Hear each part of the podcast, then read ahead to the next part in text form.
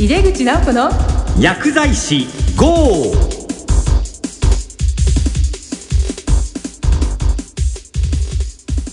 こんばんは。帝京平成大学の井出口直子です。さてロンドンオリンピック皆さん興奮しましたよね。日本もとっても活躍してメダルラッシュだったと。その中の女子競泳で現役の薬学部生が活躍しました。皆さんご存知でしたか？松島美奈さんですね薬学部に通いながらスポーツも頑張るっていうのは大変なことだと思います。本当に立派だなと感心しました。この番組は薬剤師の方々に役立つ最先端情報をお届けし薬剤師を応援してまいります。今回は変動する薬局薬剤師というテーマでお送りする1回目。スタジオにお迎えするゲストは薬剤師の狭間清さんです。この後すぐご登場いただきます。早速井出口直子の薬剤師号始めていきましょう井出口直子の薬剤師 GO! この番組は手羽製薬の提供でお送りします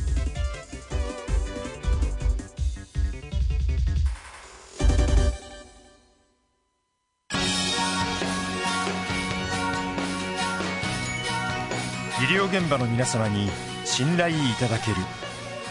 そんなジェネリック医薬品をお届けすること。それが私たちの願いです。人生を微笑もう。ジェネリック医薬品の手羽製薬です。井出口直子の薬剤師 GO! 井出口直子がお送りしています変動する薬局薬剤師の特集1回目です今日のゲストをご紹介します。まあ、今、話題の人、時の人でもあります。ファルメディコ株式会社代表取締役会長で、そして、もう出来たてほやほやですよね。一般社団法人日本在宅薬学会理事の狭間清さんです。どうぞよろしくお願いいたします。よろしくお願いします。狭間さん、日本在宅薬学会理事長の狭間健二さんには、5月にこの番組のゲストとしてご登場いただきました。ありがとうございます。ありがとうございます。あの、2回にわたりいろいろお話をいただいたんですけども、まあ、狭間健二さんのお母様である狭間清さんです。今日は大阪からお越しいただきまして、はい、どうもありがとうございます。こちらこそありがとうございます。あの、これまでの薬剤師としてのご活動を簡単に教えていただけますでしょうか？はい、ありがとうございます。私は、えっと、昭和40年、京都薬科大学出身で、はい、47年薬剤師生活をしております。はい、で、昭和51年、長男狭間健二が小学1年の時から小さな小さな薬局を大阪南部でやり出しまして、今日に至っております。でその間最初は漢方相談薬局から始めたんですけど、今はまあ時代の流れとともに調剤もしながら私はまあ現場には出ておりませんけれどもそのような調剤薬局と相談薬局と両方という狭間薬局を経営させていただいてます。そうなんですよね。あの最初に薬局をその健二さんが小学校の時に開かれた時の、はい、まあ理由を聞いたことがあるんですけども。はいあのただいまって書いてた時にお帰りって言えるように、はい、まあお住まいのところに薬局をということだったんですよね。はい、はい小さなお家の2階に住みながら小さな小さな薬局からスタートしました。ね、狭間健さんのまあルーツみたいな場所だったと思うんですね、ね。お二人のね。ね。まただまあずっとそれで薬局をやってらしてで最近は新しい漢方の薬局もお作りになってということで、はい。はいま、何年ぶりかに現場に出たいなと思ってあのやり始めました。結構面白くていろんな需要もあって、えー、新しい発見もしております。やはりこう相談を受けるっていうこうお客様や患者様とのコミュニケーションというのはすごく重要視されてるんですね。そうですね。あの糸口を若い薬剤師さんが処方箋調剤をきちっとなさるけど、うん、その会話の糸口というかその方の体調をトータルこうどうやってつかみ出そうというそのコツを現場で覚えてくれたらなと思って始めたのがきっかけです。ああそうなんですね、はい、学びの場でもあるわけなんですね、ね薬剤師ね。あのそれで質問なんですけども、はい、まあ、まずその狭間さんが理事を務めていらっしゃる日本在宅薬学会。これも研究会から名称変更になって、はい、日本在宅薬学会ということで、はい、で先だって7月ですね大阪で大きな大会をされて、まあ、そこでありがとうございました名称のね変更のご発表もあったわけです、もう大変な会でしたよね、大勢見えて。本当にあの賑やかに活発なね会でしたね、そうでしたね。この日本在宅薬学会の主な活動目的を教えていただけますか？はい。まずあの在宅とついてますのでやっぱり日本のその人口構成これは本当に世界でも稀な超高齢社会で、えー、でその医療を支える。それもうお医者様だけに頼ってしまうと本当にお医者様も疲弊する。看護師も看護師本来の働きができないということで薬剤師が能動的に現場に出てそれをやっていこう。そのためにはやっぱり薬学的知識とテクニックとマナー、この3つが必ず必要であるというのをなんとか日本中の薬剤師さんが均等に覚えていただきたいというのが願いです。でもう一つはその今申しましたのは守りの在宅ですけど攻めの在宅。やっぱりがん患はいあのがん患者さんも外来化学療法が注射から内服になってますのででそのためにやっぱり出た外来内服の抗がん剤がやっぱりすごく野放しになっているのが現実なんです。でそれをどうやってちゃんとケアしていこうというだからがん化学療法のその在宅のそれをきりフォローして差し上げるというのをやっていきたいと守りの在宅攻めの在宅そのためには病院薬剤師さんと薬局薬剤師さんが連携して薬薬連携いうのも非常に大事だと思っております。そうですね、はい、入院されてれば24時間の中で何回かね、はい、医療従事者がチェックできますけど、はい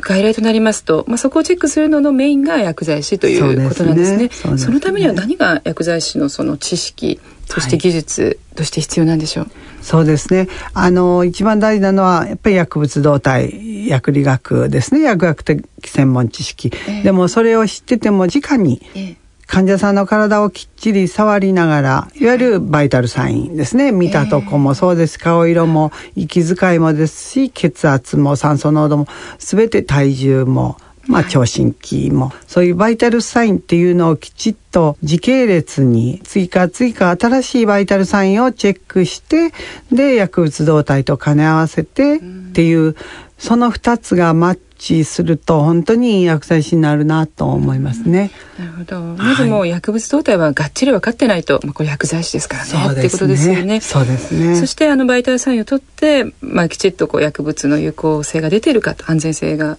保たれているかということを薬剤師がまあチェックして、はい、まあそれを他の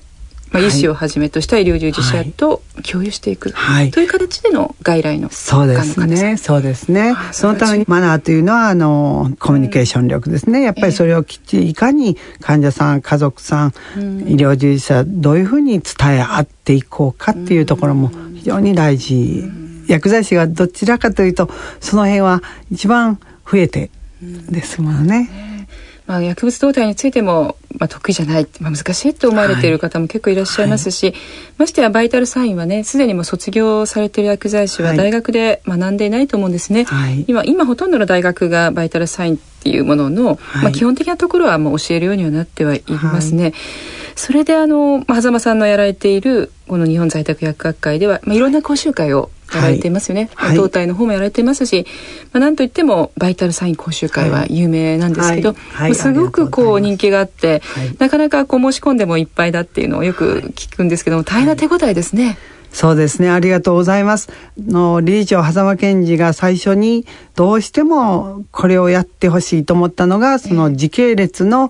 のデータを朝会心に回る時に欲しいと、はい、自分が回る前に今日血圧はいくつでしたよっていうのをもらうとそのスタートする時にいろんな予備知識をいただくとやっぱり時間も短くて済むし患者さんとの最初の第一声が「今日は血圧高いの?」とかって入れるし、うん、で薬剤師と共有もできるしっていうので、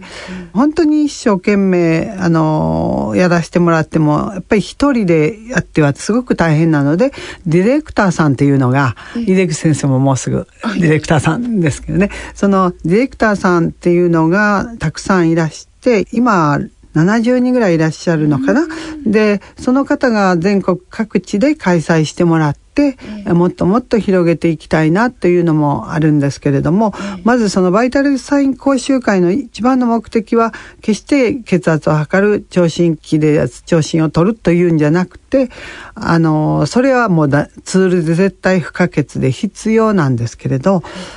その講習会になんでしたぜひ行っていただきたいんですけどそうすると将来のその医療が見える私たちがこうすることによって患者さんが究極は患者さんの幸せのためですので、患者さんの医療は患者さんの幸せのためにやっているわけですからこうすればでこういうふうにお伝えすればこういうふうに薬物動態お医者さんとこうつながってお医者さんと組んだ時にこういうふうに言って差し上げようとかいろんなことを、そこで経験していただいて練習していただくと自分のその将来の医療が見える。その辺を直に体験していただくと薬剤師の立ち位置も変わってくるしっていうのが狙いであります。もちろんバイタルサインを主義は覚えないといけませんので、講習もいりますけど、その辺はぜひ一度生で体験していただきたいと思っております。地方でもディレクター開催さんのたくさんありますのでよろしくお願いいたします。そのディレクターが講習会を開催することができるんですよね、はい、はい、なるほどそうなんですね。バイタルサインを取るということがゴールではなくてその先が重要なんですよね。そうですね。私たちはやっぱり CDTM いわゆる共同薬物治療管理をやるためにバイタルサインをそのツールとしなくちゃいけないと思います。でその CDTM 共同薬物治療管理とは一体どのようにするかと言いますとある患者さんに対してお医者様と薬剤師がきっちり話し込んでプロトコールを作ってそのプロトコールに基づいていろんなことを考えながら私たちでここまでは判断ここまでは大丈夫ここはドクターと相談するここまでは薬剤師だけで判断できるというこのプロトコールをきちっと作って患者さんにご提供する。ということをやりたいと思っております。そのためにはバイタルサインはツールであってやっぱり薬物動態臨床薬学薬理学をきっちり学びながらというところが目的であります。そうするとまずそのドクターと薬剤師がプロトコールをこう同意するっていうところがまずスタートで、はい、でスタートしてしまえばですね、はい、薬剤師がまあ改心をした時にバイタルを取って、それをもとに判断ができると、はい、そのプロトコールの中でですね。はい、はいでそういうふうな形でこうよりよく患者さんのために進めていく治療になるということなんですね。はい、その通りです。あの狭間清さんはパルメディコ株式会社というところの、まあ、薬局もで経営されている、はい、まあ、長く薬局の経営をされていますけど、はい、まあ、その立場から薬剤師への期待と、まあ、課題、ね、の、先ほども少しお話しいただきましたけどもね、まあ、今後の薬剤師への課題期待というものを教えていただけますか？はい。やっぱり医療人になってほしいと。薬学部はもともと創薬からですけども今この現代日本のこの人口構成から見ると本当に薬剤師がいかにことに薬局薬剤師13万5千人の薬局薬剤師が医療人になってモチベーション高く現場に薬局の中にじっといないでどんどん出ていって生身の患者さんと触れるということを経験すればするほどやっぱり自分の無力なのも分かるし必要とされているのも分かりますのでどんどん出ていってほしいなと思います。もっともっとこう薬剤師が前に前にということですね。そうですね。まあそのきっかけってやはりこう在宅医療に関わるというのもすごくこう、大事なことですよね。そうですね。なので、まあ風間清さんのやられている日本在宅薬学会というのはものすごくもうミッションがですね、すねあるんじゃないかなと思います。ありがとうございます。はい、そう思っております。あの狭間清さんをご存知の方は皆さんすごくいつももうすごいタフだなと、まあ元気だなって、えー、思ってらっしゃると思うんですけども、ここでもやはり皆さんぜひ聞きたいなってこう思います。のがこう薬剤師としてのっていうか、まあ、人としての、まあ、女性としてのでもいいんですけどこうモチベーションの源ですかねあと元気の秘訣といったものを教えていただけないでしょうか。ありがとうございます。そんなにあの元気でもないんですけど、まああの気力というかやっぱり私、薬剤師っていうのがなんか最近ことに年を重ねるごとにやっぱり非常に大事なお仕事であるという、そのなんか私たちは必要とされているということを、若い薬剤師さんに何とか伝えていきたい。そう思えば思うほど元気が出てきておりますね。そうですか。本当に薬剤師っていい仕事だよと分かってほしいし、ええ。すごく必要とされてるよ、もっと動こうねっていうのをどうやって伝えていけばいいかなというそればっかり毎日思っております。ねはい清さん自身面白くなってきているそうですね。あるんじゃないでしょうかね。はい、本当に面白いです。まあ、まさにこう狭間清さんは昭和51年にまあ開かれてそれから時代をね、ずっとこう見られてるわけですよね、はいその分業がどんどんはい発達してきて、そして今、こうなんともこう感無量なところがありますよね。そうですね。あの一番変わってきたなと思うのは、薬剤師は薬局の中にいたらお客様がどんどん来てくださった時代が15年ぐらいありましたけど私が昭和51年でに開業してから。今はこれからまたどんどんどんどんもうお越しになるより出向かないといけないと。でそれにスコンとその入り込めるのがやっぱり6年生卒の薬剤師なんですね。そうですだからそこの辺を、うんあの現在大活躍している4年生薬剤師がもっともっとその人たちの指導者になるべく頑張ってもらわないとと思っております。ありがとうございます。最後にメッセージいただけますか？はい、お薬剤師薬学生あのお聞きの皆様本当にあの薬剤師というのは本当にいいお仕事ですのであの前に前に出て行ってご一緒に頑張っていい職能にしたいとそれをお伝えしたいと思います。はい、もうぜひともね一緒にねやりたいですよね。ありがとうございますありがとうございます。はい、